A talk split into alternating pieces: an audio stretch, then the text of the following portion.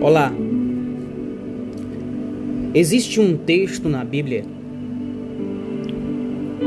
que diz que a fé sem obras ela é morta. Mas também tem um texto que me chama muita atenção. Aquele que sabe fazer o bem e não faz, comete pecado. Tiago 4, verso 17. E eu fiquei a refletir sobre esse texto. As pessoas que estão tentando fazer desse mundo um lugar pior, elas não desistem, elas não param. Todos os dias elas continuam a fazer aquilo que elas acreditam ser as suas missões. E eu e você também não podemos desistir de fazer a nossa parte para tornar este mundo um lugar melhor, ou seja, nós não devemos desistir de fazer o bem seja quem for. Devemos buscar alimentar quem precisa,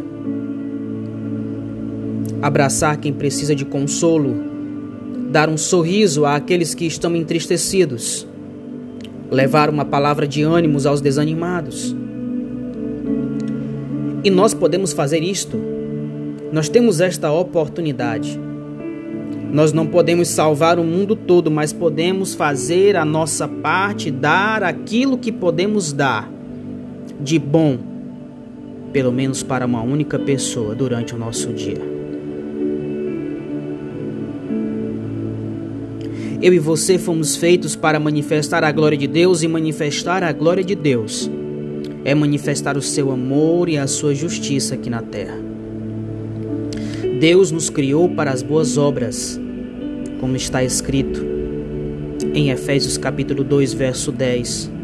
Nós fomos feitos à sua imagem, à sua semelhança, assim diz a palavra de Deus em Gênesis capítulo 1,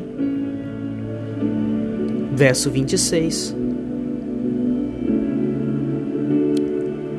A Bíblia também nos diz que o reino de Deus veio até nós. E Cristo manifestou esse reino e é meu e o seu papel continuarmos manifestando porque fazemos parte da família de Deus. E eu quero encorajar você a não desistir de fazer o bem. Você encontrará pessoas que não retribuirá o bem que você faz com o bem, mas com o mal. Mas não desista. Continue fazendo o bem. Continue semeando coisas boas. Você colherá. Porque se existe alguém justo, esse alguém é Deus. E tudo que fazemos, Ele está olhando para nós e nos retribuirá. Tudo que fazemos em secreto, Deus nos retribuirá publicamente. Eu quero encorajar você a fazer o bem e a fazer o bem hoje, a fazer o bem agora. Sorria, abrace, alimente.